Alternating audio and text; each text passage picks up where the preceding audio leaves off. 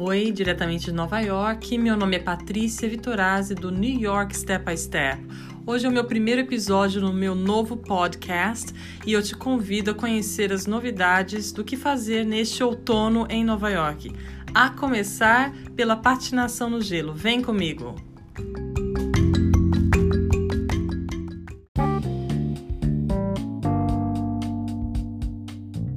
A temporada de patinação no gelo já começou aqui em Nova York e com certeza você sabe qual é a pista mais famosa da cidade. Chamada The Rink, ela também é conhecida como a pista de patinação do Rockefeller Center, que está aberta desde o último dia 12 de outubro.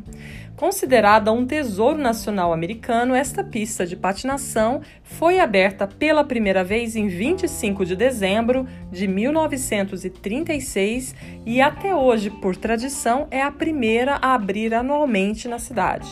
Ela funciona todos os dias, das 8h30 à meia-noite, custa entre 25 e 33 dólares, principalmente na alta temporada do Natal, do Dia de Ação de Graças, e a sessão é de uma hora e meia.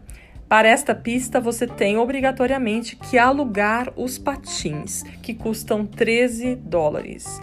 Outra pista muito, muito famosa que os turistas adoram é a pista do Central Park. Esta pista de patinação, chamada Woolman Rink, abre todos os dias ao público, porém em horários diferentes.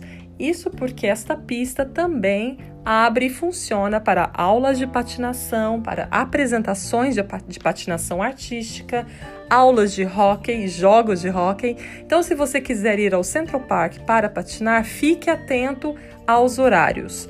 Segundas e terças-feiras, das 10 às 14h30 quartas e quintas, das 10 às 22 horas, sextas e sábados, das 10 às 23 horas, e aos domingos a pista abre das 10 às 21 horas.